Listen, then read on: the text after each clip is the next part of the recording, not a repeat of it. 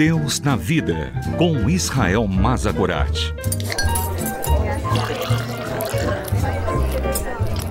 Olá, eu sou Israel.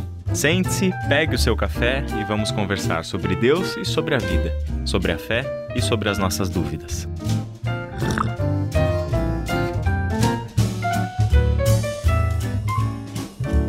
Certa vez saiu num grande jornal na cidade de São Paulo sobre um médico conhecido por ser um ateu, em que ele escrevia sobre a fé dos cristãos. E ao longo daquele texto, eu pude perceber uma pessoa tremendamente angustiada. E no final daquele texto, eu fui surpreendido por ele, porque aquele médico disse: Eu gostaria de crer. Como eu gostaria de crer em Jesus.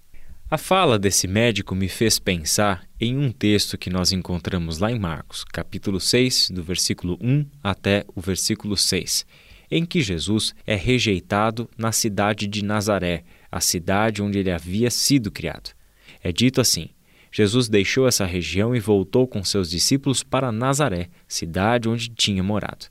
No sábado seguinte, começou a ensinar na sinagoga, e muitos dos que o ouviam se admiravam e perguntavam: De onde vem tanta sabedoria e poder para realizar esses milagres? Não é esse o carpinteiro, filho de Maria, irmão de Tiago, José, Judas e Simão? Suas irmãs moram aqui entre nós. E sentiam-se muito ofendidos. Então Jesus lhes disse: Um profeta recebe honra em toda parte, menos em sua cidade e entre seus parentes e sua própria família.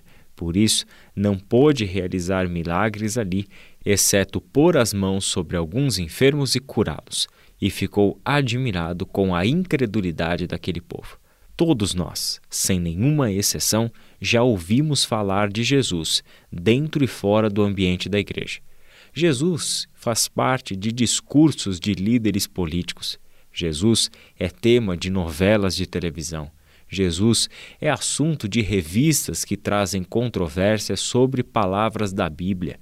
Temos em Jesus alguém que é mundialmente conhecido e especialmente no nosso mundo ocidental. Por essa razão, aparentemente Jesus é tremendamente familiar para muita gente. E este caráter de Jesus, um ser humano que foi criado na pequena cidade de Nazaré, faz dele alguém tremendamente comum, alguém simples, alguém de uma família que se pode dizer quem é sua mãe, quem são seus irmãos, quem são suas irmãs e assim por diante. A loucura que esse texto apresenta para nós é que a cidade ficou ofendida por ele ser familiar a todos eles. Olharam para o seu ensino, se surpreendiam com seu ensino, viam que havia uma sabedoria fora do comum em Jesus. Observavam também as coisas que ele fazia e sabiam que os seus milagres eram realmente algo admirável. No entanto, logo todo esse maravilhamento com a sabedoria e com o poder de Jesus para realizar milagres é deixado de lado porque simplesmente Jesus era conhecido por eles, bem como toda a sua família. Então, Jesus diz algo que nós precisamos levar com a gente. Um profeta recebe honra em toda parte, menos em sua cidade, entre seus parentes e sua própria família. Aparentemente, o excesso da familiaridade com Jesus nos impede de perceber quem ele verdadeiramente é. Não consideraríamos Jesus como alguém que nos ofende se conseguíssemos distinguir em Jesus aquela identidade que os evangelhos mostram para nós. Por esta razão, precisamos considerar Jesus em sua humanidade e em sua divindade.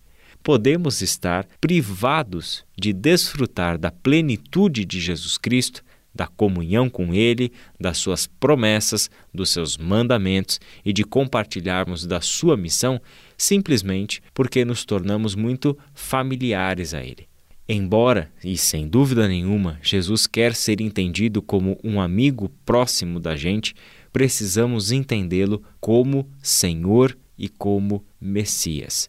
Ele não é apenas um amigo que anda com a gente com quem temos uma liberdade a ponto de nos familiarizarmos demais com ele.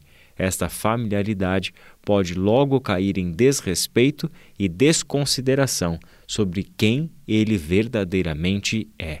Por isso, quando Jesus se manifesta para Tomé, permitindo que Tomé tocasse nas feridas que davam provas de que ele havia sido crucificado, a postura de Tomé é a postura de quem reconheceu Jesus. Prostra-se e diz: Meu Senhor e meu Deus.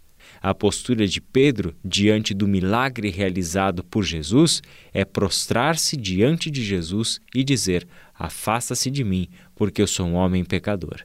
Por essas razões que nós encontramos nos evangelhos, temos base o suficiente para tomarmos cuidado de não sermos impedidos de desfrutar da plenitude de Cristo. Que Deus abençoe a sua vida e até o nosso próximo encontro. Deus na Vida, com Israel Mazakorat.